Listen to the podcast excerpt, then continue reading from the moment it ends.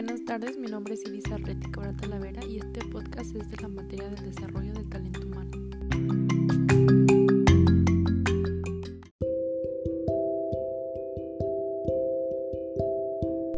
Desarrollo del talento humano. ¿Qué es un método de evaluación del desempeño?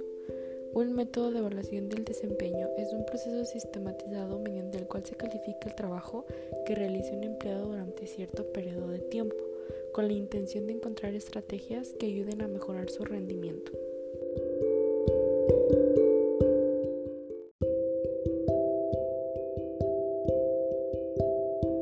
La evaluación de desempeño suele realizarse en el lugar de trabajo como el proceso anual o trimestral que implica evaluar el desempeño laboral y la productividad de cada empleado frente al conjunto de objetivos establecidos en un tiempo determinado.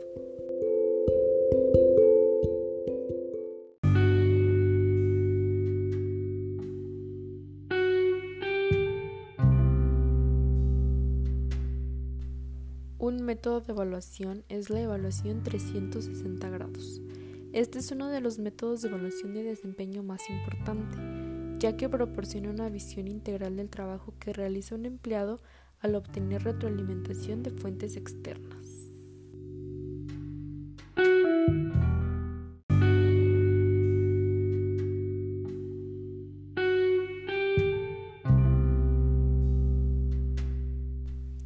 Evaluación 360 grados incluye comentarios de los empleados, pero también de los compañeros, subordinados directos o supervisores no directos con quien el empleado trabaja regularmente. Además, las revisiones de retroalimentación de 360 grados pueden incluir una evaluación del carácter y las habilidades de liderazgo del empleado.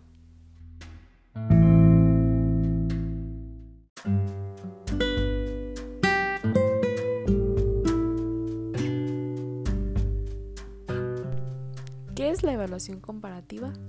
También conocido como benchmarking, es el proceso de medir el desempeño del producto o servicio de una compañía o los procesos contra aquellos de otros negocios que son considerados como los mejores de la industria, es decir, los mejores de la clase.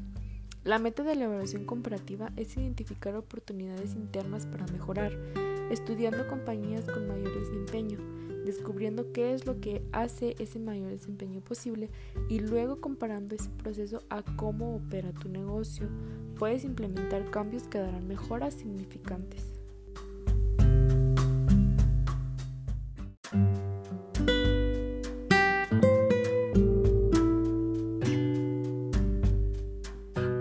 Los métodos de evaluación basados en el desempeño futuro.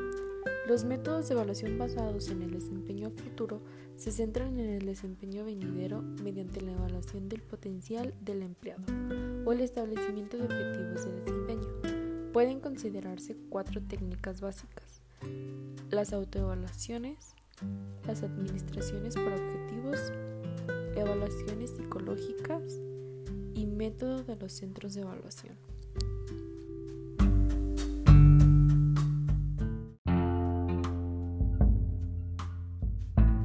La evaluación de las competencias.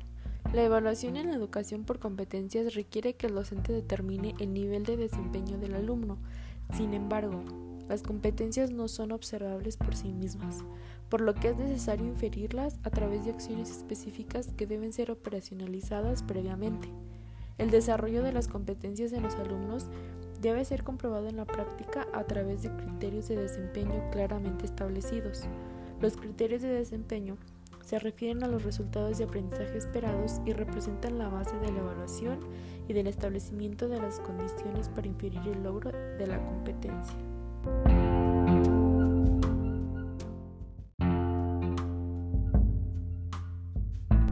Los Assessment Center o centros de selección son una serie de ejercicios en donde se prueban las habilidades de los candidatos requeridos para una vacante laboral específica. Estos son uno de los métodos más confiables a la hora de evaluar y conocer las aptitudes de los candidatos que se postulan a una vacante.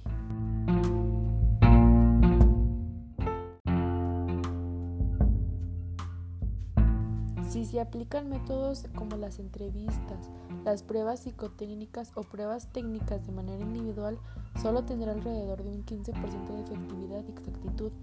Sin embargo, cuando estos distintos métodos se utilizan de manera conjunta para llevar a cabo un proceso de selección, hay más probabilidad de que éste sea efectivo, incrementando la exactitud del proceso hasta en un 70%.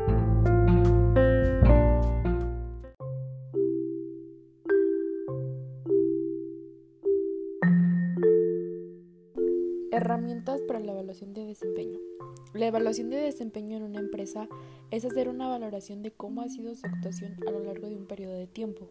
En esa valoración se debe tener en cuenta no solo la evolución de la facturación, sino todos o casi todos sus procesos, así como el nivel de satisfacción de los clientes. Porque sí, todo esto puede medir y no es difícil llevarlo a cabo.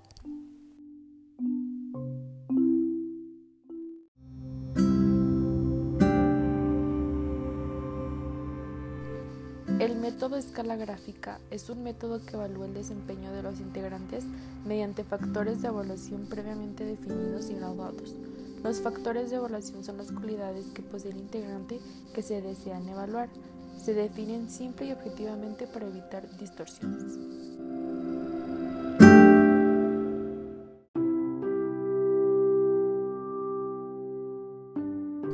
Método de selección forzada. Fue desarrollado por técnicos estadounidenses durante la Segunda Guerra Mundial para determinar cuáles serían los oficiales de las Fuerzas Armadas de su país que debían ser ascendidos. Se buscaba un sistema de evaluación con resultados más objetivos que neutralizara los efectos de halo.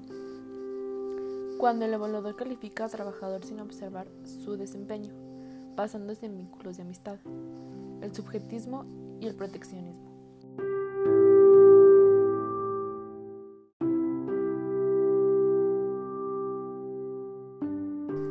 En este se emplean, para evaluar el desempeño de las personas, una serie de frases que describen determinados tipos de desempeño individual. Las frases están compuestas de dos formas. La primera, bloques de dos frases de significado positivo y dos de significado negativo.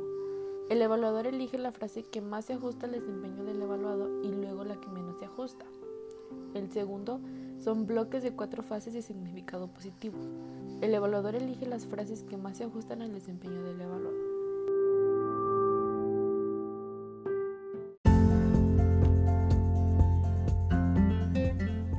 Incidentes críticos. La técnica de los incidentes críticos es un método de investigación cualitativa que se utiliza para identificar los atributos que los clientes valoran de un producto o servicio. En síntesis, esta técnica consiste en entrevistar a un conjunto de clientes de forma individual o grupal, preguntándoles acerca de los aspectos de un producto o servicio que les provocan satisfacción o insatisfacción.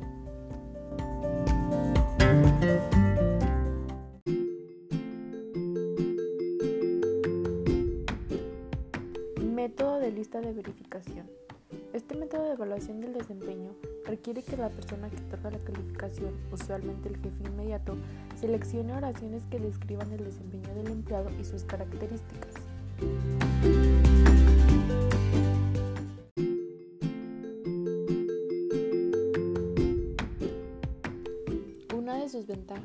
Es que el gerente puede evaluar las categorías y sus calificaciones junto al colaborador y luego rápidamente tratar de salir de una situación que es incómoda para ambas partes.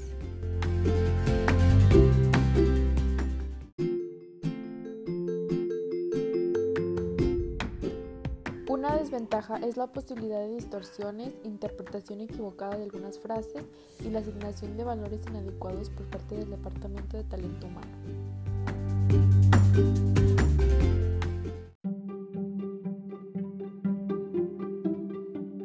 Espero que este podcast haya sido de su agrado y nos vemos en otro episodio.